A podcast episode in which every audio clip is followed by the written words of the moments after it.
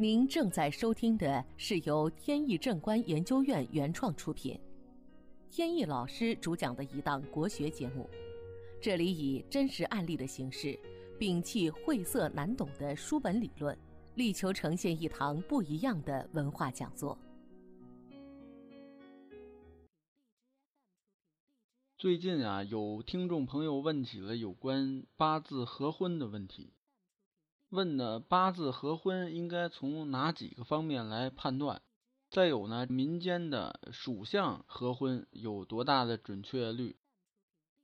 首先呢，这个八字呢由八个字组成，属相呢是年柱的日支，也就是八个字其中之一。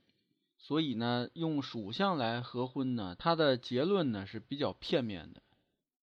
通常呢，属相所在的年柱啊。它代表呢是祖上对于婚姻的影响，也就是整体家族的影响。那么具体到八字合婚呢，分为几个方面。第一个呢是对双方的命格的分析，这一部分内容呢，它影响的是双方感情，但是不影响运程。怎么理解呢？就是有可能啊，两个人结合以后呢，感情一般。就是有时候会闹矛盾，经常会吵架，但是呢，两人在一起呢，这个生活上面不发愁，比如说收入还是不错的，家庭、子女啊，事业方面都挺好。这方面的判断依据呢，主要是命主的相合还是相克的关系。命主呢，就是日柱。第二方面呢，是对双方的运势进行分析。这部分呢影响双方的运程，但是呢不影响感情。也就是说呢，两个人结合以后呢，感情会比较好，相互恩爱。但是呢，其他方面啊就感觉不太顺，比如说呢，事业上面不顺，收入不好等等，并且呢缺乏一种互相支持的作用。第三个方面呢，就是看双方的性格合不合。这部分主要依据呢是八字纳音，如果纳音的相生相合，说明呢两个人性格互补；否则的话呢就容易闹矛盾。通过这以上三个方面呢，可以判断这个八字的婚姻呢是合还是不合。此外呢，通过面相上的夫妻宫也有一定的表现。夫妻宫明显运势强旺的这个人，他在家庭的地位呢也相对比较高。如果两个人的夫妻宫运势都旺，说明呢这两个人啊不太容易能和平相处。正所谓的一山难容二虎，所以呢一强一弱比较好。如果两人都弱，那这个整个家庭运势呢也相对比较弱。那么好，问题呢就先回答到这里。本节目由天意正观研究院原创出品。如需获取更多信息，请在任意网络上搜索“天意正观”即可。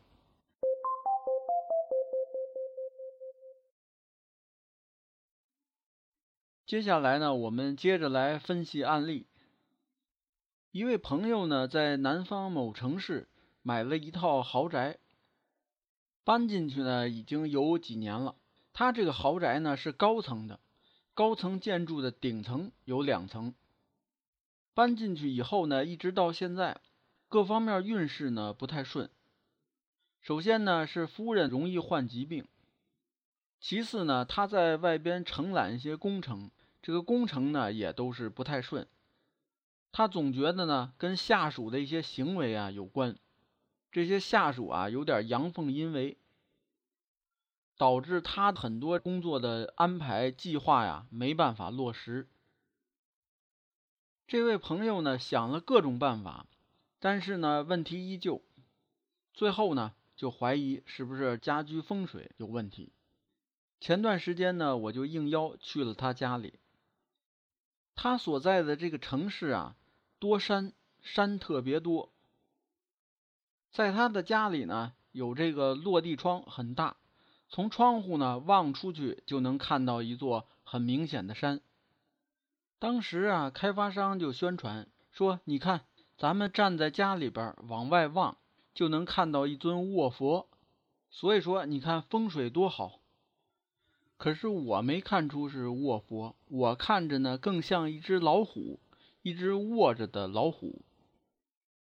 所以啊，所谓的这种山的形状像什么啊？这多数情况都是以讹传讹，没有什么真正依据。其实呢，对一个高层的住宅建筑来说，到底是像佛还是像老虎，这个呢，其实差别并不大。但是呢，如果说要盖一个工厂或者一个大公司要建办公楼，那这个就有关系了。需要仔细的去判断，到底那是一只老虎还是佛。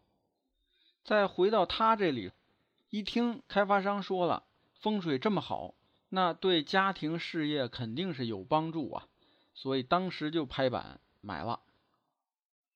结果呢，没想到入住以后，这些不好的事情就接连发生。有朋友猜测呀，说有可能我这个八字命格呀太弱。经不起后边这个山势啊这么强的运势力量，所以呢导致被压的这个运势就变差了。他就问这种说法有道理没有？我看了一下八字，他的命格并不弱，所以呢这种说法是不正确的。不过呢他的面临的问题呢还主要就是在这个山上，但并不是因为它的形状。而是因为呢，这个山上石头太多。这种石头过多的山呢，称为连针山，是一种恶山。用恶山作为靠山的话，它造成的结果呢，就会是这样，就是各方面会有不顺。说这种靠山呢，它是不是整个这个楼上的住户都会影响？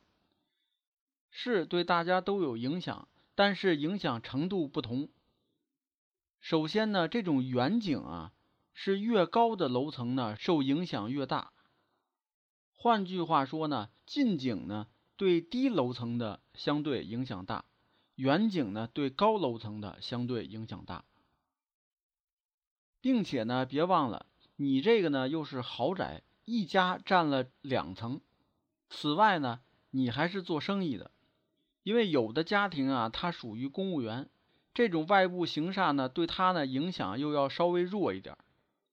你一经商，成天都是接触外边的人、外边的事儿，这样影响呢自然就大。